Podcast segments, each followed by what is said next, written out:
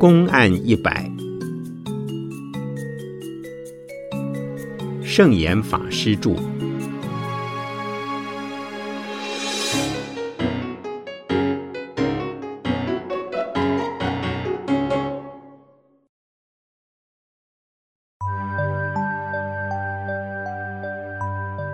好事不如无。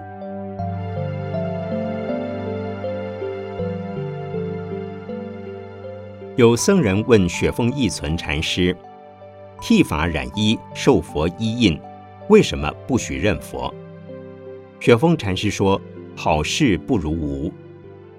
佛来佛斩，魔来魔斩，是禅宗的精神。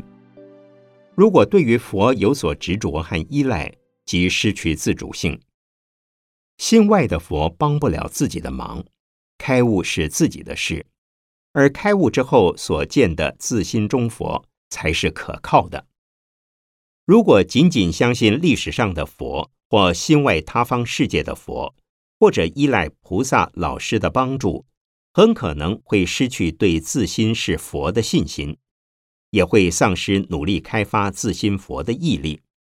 所以禅宗主张自证自悟。话说回来，历史上的释迦牟尼佛开创了佛教，宣说了佛法，使出家僧人凭佛的恩德余印得以专心修道，也使一般的佛教徒受其帮助和恩惠。难怪有人抗议：禅宗的和尚为什么连佛都不认？这不是忘恩负义吗？其实，前述禅宗的观点和这个观点都是对的。只是立场不同而已，二者并未冲突。不过，好事不如无是怎么回事？一般人认定佛可以依赖、可以信仰、可以祈求，对自己有利益，当然是好事一桩，也因此才会学佛、信佛、求佛、拜佛、感谢佛。可是雪峰禅师另有拙见。他要弟子断除对外的攀缘和依赖，把对外依赖的心拨转头来，发现自己，肯定自己。所以给弟子这句话：像这样的好事，宁可没有。如果一味依赖这样的好事，就永远见不到自心是佛了。对历史上的佛固然要感恩，可是应该进一步超越对佛的依赖。也要超越佛所说的教义，不可执着，才能真正得大自在。一般人也该学习这个态度，并且分成两个阶段来体会。首先要向古人、今人求取知识、学问和经验，然后综合古今，开创自己的天地，明前人之所未明，见他人之所未见。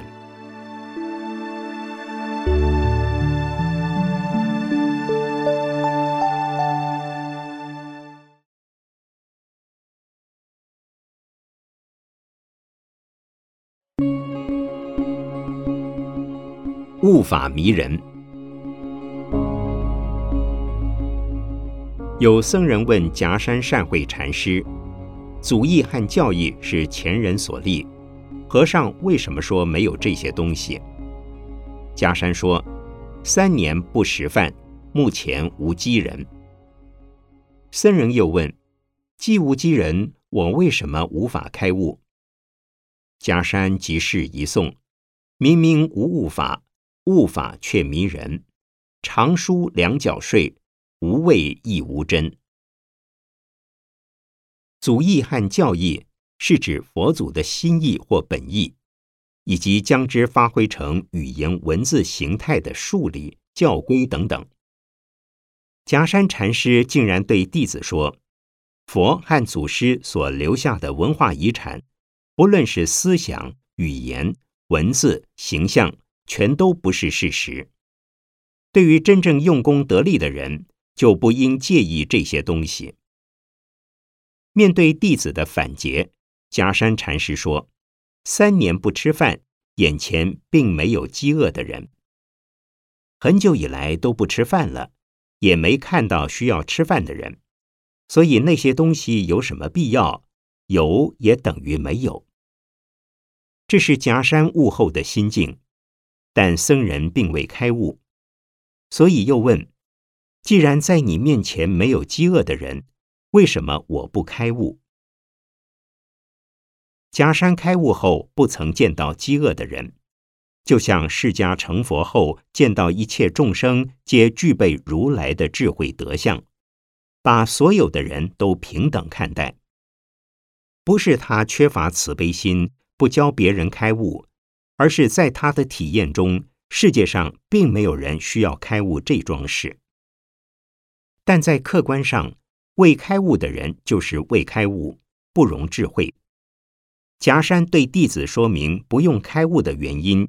明明没有开悟的法，你却当成有，东奔西走追求开悟。像这样的话，即使踏破铁鞋也无觅处，你则因此失去智慧，成了迷人。如果你心中无事，把追求开悟的念头放下，不执着真，也不以为假，这就是悟境。我在指导修行时。特别重视过程，而不重视追求开悟。过程可使自己的心平静明净，不会被太多的追求心和企图心障蔽。如果经常保持心的平静，维持心的平稳，心就能明净。开悟是一种内心的体验，而不是一样东西。我常告诉弟子，只要烦恼越来越少。你的心境就越来越明，这就是一种过程的体验。追求开悟的人非常在乎他人对自己的评价，因此希望早一点开悟。这种追求开悟的心就是执着。还有一些自以为已经开悟的人，其实是被悟的观念所迷，沉醉在悟境的执着中，非常可怜。也有某些人把类似精神病的症状当成开悟，其实那是魔境而非悟境，因为他的烦恼还在。平常生活中尽量不要起嫉妒心、怨恨心、贪求心、吝啬心、愤怒心、得意心。一旦有这类情绪出现，赶快念佛，观呼吸，观念头的起伏。如果心能够立刻静下来，并且随时随地不起烦恼，就是开悟。夹山禅师与弟子这段对话，对现代人大有启示：耕耘比收获重要，过程比目的重要，事实的体验比虚有的假象重要，内心的平安比虚妄的名相重要。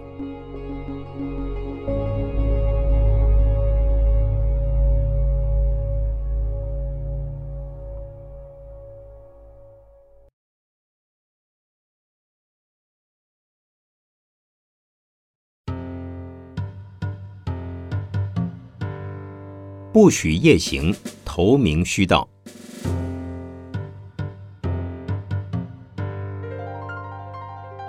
赵州从审问头子大同：死中得活时如何？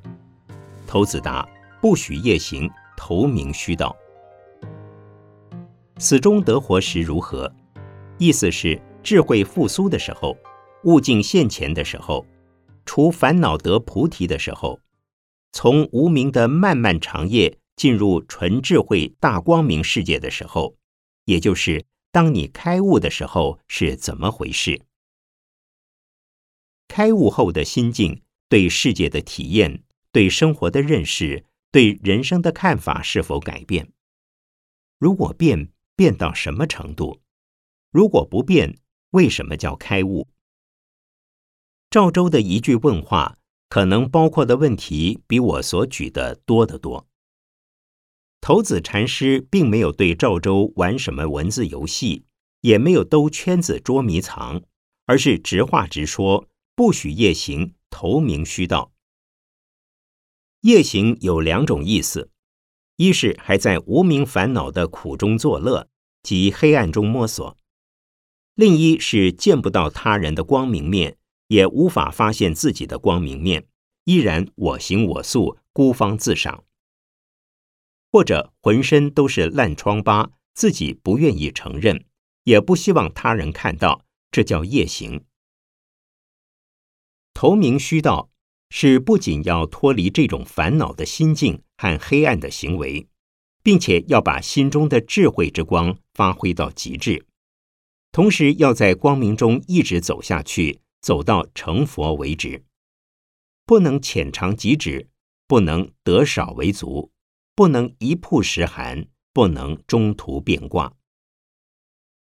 也就是说，禅修者的悟境有浅有深。不要玩弄小聪明，得到一点小感应就满足了。必须持之以恒，修福修慧，圆满最高的佛果。一般的所谓见性，好比已见到青山绿水，但自己仍在青山之外、绿水的远方，尚未进入实境中去，所以要继续努力。对于普通未修禅法的人，这两句话也是有用。做人不可鬼鬼祟祟、偷偷摸摸，在人前说人话，在人后说鬼话。必须光明正大，要有高瞻远瞩的胸襟，要有好事做到底的决心和毅力。不论事业与财富如何，人格的污点必定会越来越少。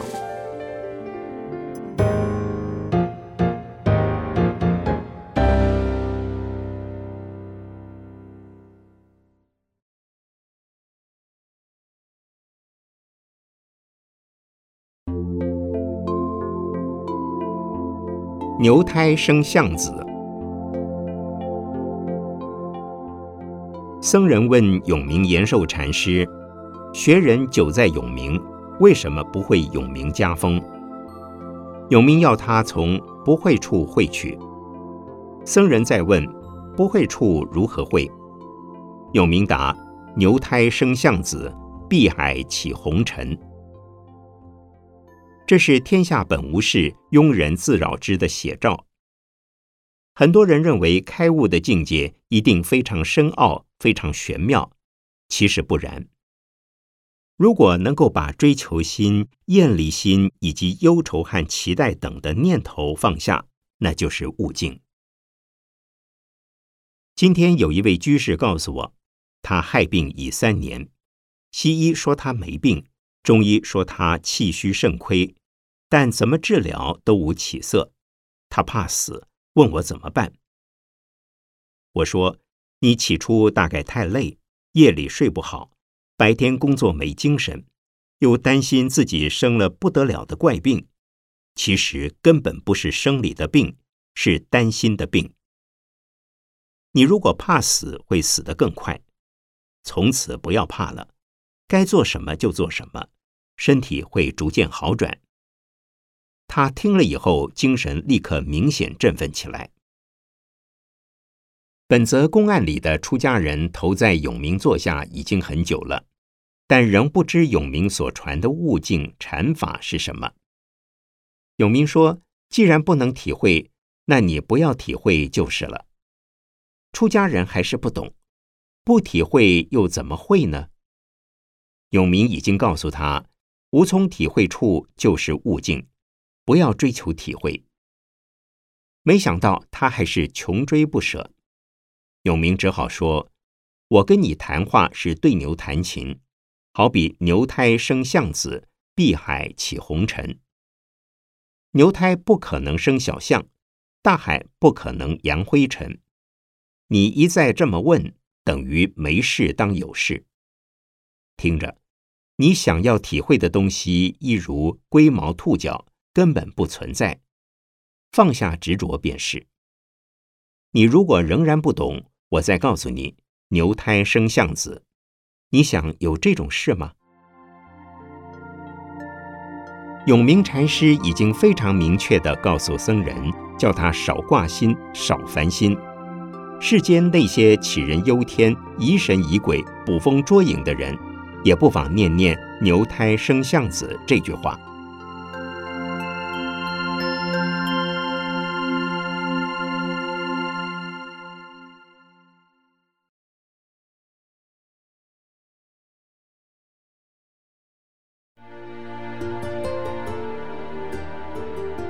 逢浊变沙”，“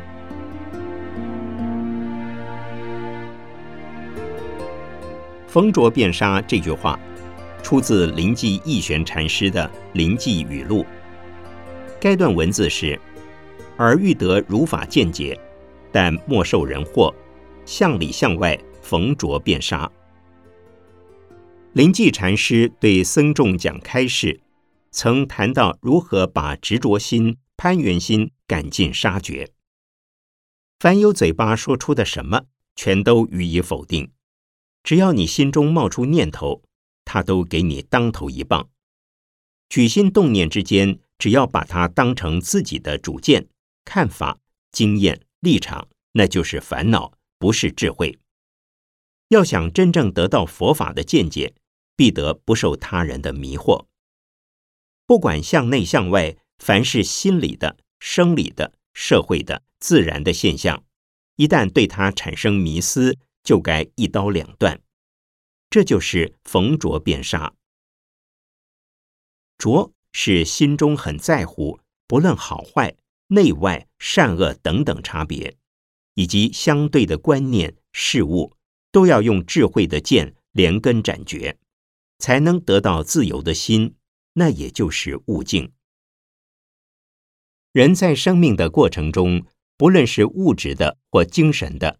如果没有凭借依恃，便会觉得缺少保障，没有安全感，所以会以向内向外的种种现象作为自己的立场和自己的保护膜，而且经常加强这些东西来巩固自己。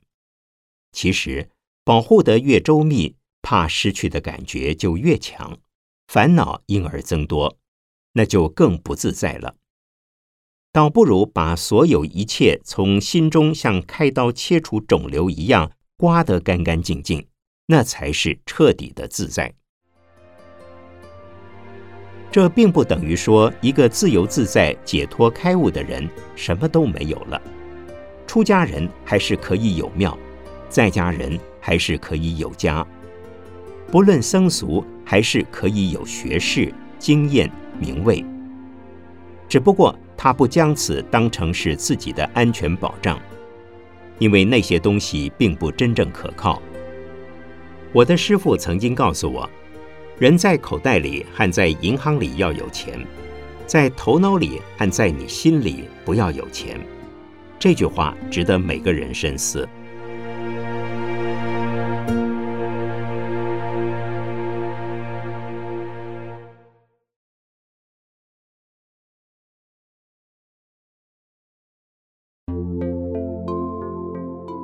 死一回始得。惠安弥光有一天参问大会玉广禅师：“我到这里一直不能得彻悟经验，病在何处？”大会答：“汝病最辟，是医拱手，何也？别人死了活不得，汝今活了未曾死，要到大安乐田地，须是死一回始得。”惠安米光到大会禅师座下修行，有了一点心得，但是半生不熟，并未透彻。烦恼固然少了，仍不免有些蛛丝马迹挂在心头。他问大会禅师：“问题出在哪里？”大会答：“你的病可严重了，世界上没有医生救得了你。”大会要惠安去死，死有两种。一种是肉体的死亡，另一种是烦恼心的消灭。惠安的肉体没有死，他的执着心、他的自我中心也还活得好端端的。问题就出在这里：第一，他想要彻悟，老是挂念着为什么还不彻悟；第二，就是因为他想到尚未彻悟，烦恼也就更多了一些。病上加病，病入膏肓，所以大会说：世上的医生无法治他，干脆去死吧。怎么个死法？叫他死掉求彻悟的心，死掉怕烦恼的心，然后一心一意用方法，一心一意过日子。该怎么过就怎么过，这就是死掉了攀缘心、追求心、厌恶心、忧虑心。死了之后，即能达到大安乐的地步，也就是大解脱、大自在、大悟彻底。世间也有置之死地而后生的说法，背水一战，孤注一掷，反而可能产生辉煌的成果。不要盼望得到什么或担心失去什么，即连失去生命也不担心。如果畏首畏尾、瞻前顾后，哪里也去不了。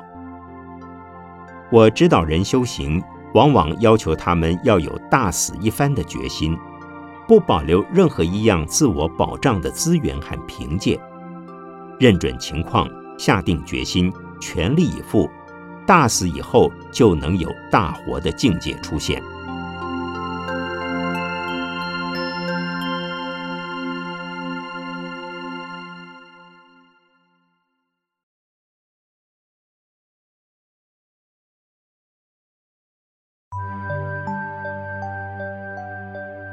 今日乃知鼻孔向下。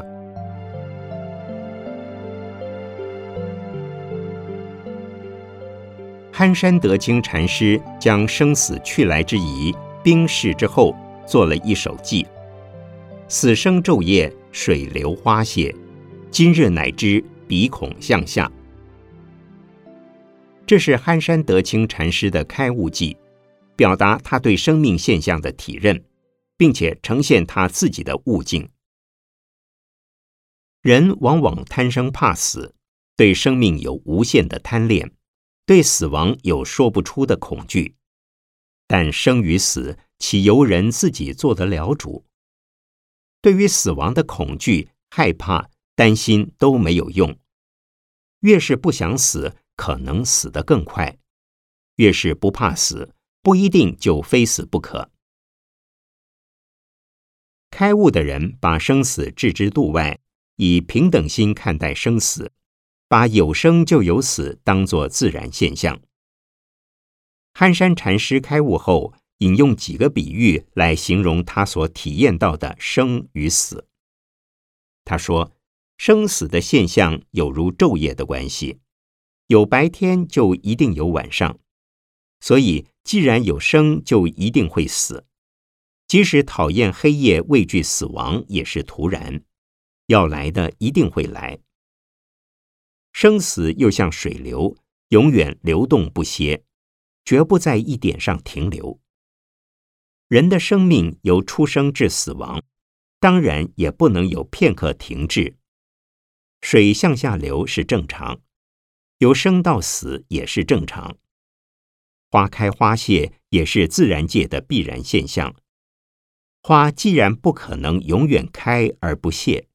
人也不可能永远生存不死，这些都是非常容易懂得的道理，而且是亘古不变、到处相同的道理。生死平常如自然现象，就如人的鼻孔都是朝下长的，永远不变，到处相同。因此，若以平常心看生死，生死是平常事，就不必贪生畏死。也不必厌生求死。能够生存的时候，当然要求生；必须要死的时候，就迎接死亡吧。平常人之所以没有安全感，怕疾病、怕灾难、怕死亡，都是因为未能洞察生死现象的自然律则。如果能够深入体会德清禅师的这两句话，临到生死关头时，就能够以平常心来对待，也能够处之泰然了。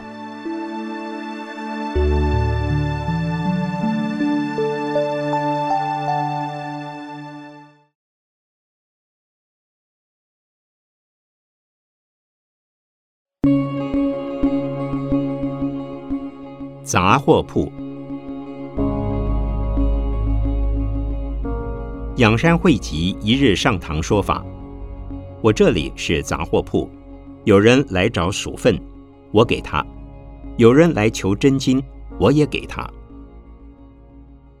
在古代社会，杂货铺的功能相当大，凡南货北货、衣食住行的日常用品，乃至包括医药、金器、饰物等等，应有尽有，相当于现代具体而为的百货公司。仰山慧吉是一位有教无类、春风化雨的禅师，根气高的人可以从他得到大利益，根气低的人也能得到若干启发。此在《法华经》中的药草玉品有很贴切的比喻。天降雨水是普遍而平等的，可是地上的花草树木、叶茎枝干有大有小，根部入土有深有浅。叶片分布有疏有密，所能承受的雨水分量当然各不相同。仰山接引后进也有同样的胸襟，不论资质优劣，凡是有心向学，他是来者不拒。好像有人要黄金，他就给黄金；有人只要老鼠屎，他也给他老鼠屎。不过仰山所给的是同样的东西。只因徒众本身的条件所限，智者从他那儿得到的是贵重的黄金，愚者不是货，竟把黄金看作鼠粪。这表示仰山的弟子层次各异，有的善根深厚，亲近仰山之后即得大利益，见性开悟，然后各自弘法立生。等而次之的，只能得到一些小利益，虽不能开悟。但尚能自保，听了一些道理，也能现买现卖，转告他人，帮助他人。再差一等的，得到的利益更少，也不能把学到的东西跟别人分享，但至少对自己有一点帮助。最下一等人，虽也在仰山那儿听法修行，但是没有成长，反而横加批评，惹是生非。当他们离开之后，还到处散播偏执之言，诽谤仰山的名声。还有一种原因是不善运用所学到的观念和修行方法，遑论实证亲验。他听的虽是佛法，心中反映的却是外道法、邪法、魔法。他的观念、行为的确学自养山，但他没有学好、学对，只是带着成见而来。又抱着偏见离开，还告诉人家这就是养山的东西，结果害己又害人。这等于在养山的杂货铺得到老鼠屎，到处散放。佛教道场中龙蛇混杂，有慈悲智慧的杰出弟子，也有顽劣刚强的破坏分子。有人像蜜蜂到各个道场采蜜。然后为人类提供养分。另一种人则是苍蝇，到处求取虚索，留下的是危害他人的病毒细菌。其实这世界上任何团体皆是如此，只是程度范围有别而已。